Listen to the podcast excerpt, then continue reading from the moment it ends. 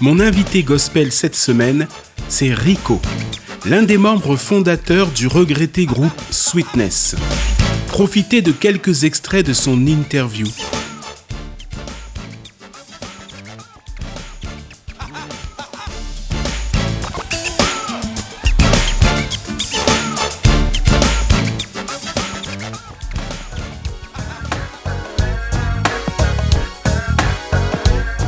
Ça, c'est précieux pour moi de d'aller sur le terrain de basket avec mon fils euh, Mathis, de prendre du temps pour lui, d'être le ramasseur de balles, de passer du temps avec Kylian aussi, de prendre le temps, parce que lui, il aime le chant aussi, de prendre du temps pour lui. Si je comptabilise le temps effectif que j'ai passé avec ma famille, surtout tout au long de ma, vie de papa, je pense que je rivalise avec plein de papas qui ne sont pas dans le milieu, qui ne sont pas dans le milieu artistique. Ouais, parce que les jours où je suis là, moi, je suis trop là. tu vois ce que je veux dire? Je suis là le matin, le midi et le soir. Je fais le petit déj, je fais le plat, le, déjeuner et le dîner. Entrée, plat, dessert. hein. Je suis cuisiné. Elle, ben, elle, kiffe un peu parce qu'elle se dit ah, j'ai mon mari pour moi, il me fait à, à manger tout le temps, il est là, c'est super, c'est génial. En même temps, elle a pas hâte que ça reprenne pour, pour ces raisons-là. Et en même temps, elle voit que je suis un peu parfois, euh, je me sens un peu euh, vide.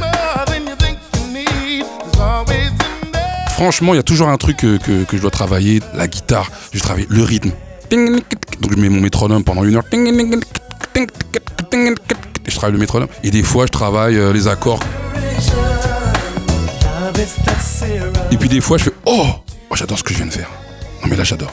Donc, j'allume mon micro, j'allume euh, mon ordinateur, mes préamps, mes compresseurs, et là, j'enregistre. Donc, je pose juste une petite guitare, un clic, et je pose une petite voix témoin pour voir ce que je trouve. Et je laisse développer l'idée euh, quelques jours plus tard. Tous les jours, je fais ça.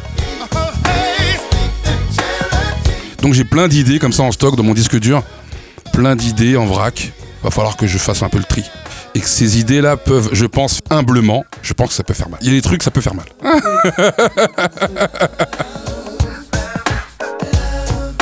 Bah, moi, le truc, c'est que je suis un gars, j'ai jamais de feuille de route en fait. C'est mon défaut, c'est mon défaut. Je me laisse guider par, le, par la musique et je, je fais. Mais c'est vrai que là, ça mérite quand même un petit, euh, une petite deadline et que je me dise, bon, vas-y, Rico, faut que tu termines tes projets, telle date, telle date. Sinon, euh, c'est vrai qu'on finit jamais sinon les projets. hein. J'ai fait une date à Bercy avec Maria Carré. Et on a été coaché par Mélanie Daniels.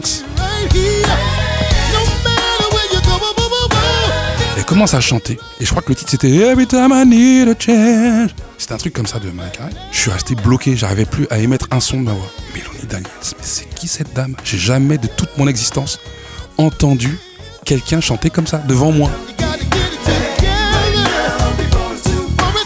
Honnêtement, il y a eu avant et après dans ma vie d'artiste. J'ai vu cette dame là chanter devant moi comme ça, sans micro comme ça, et je me tourne et je vois pratiquement toute la chorale qui est dans le même état que moi. Pendant la balance à Bercy, Maria Carré n'était pas là. Elle a fait la balance de Maria Carré. Je m'en souviens comme si c'était hier. Mais Maria Carré chante moins bien qu'elle. Et ça c'est indéniable.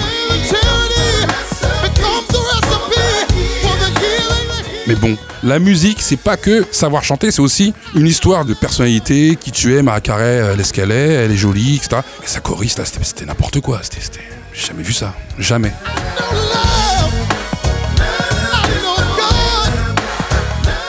C'était l'invité gospel en extrait réalisé par Hop Radio.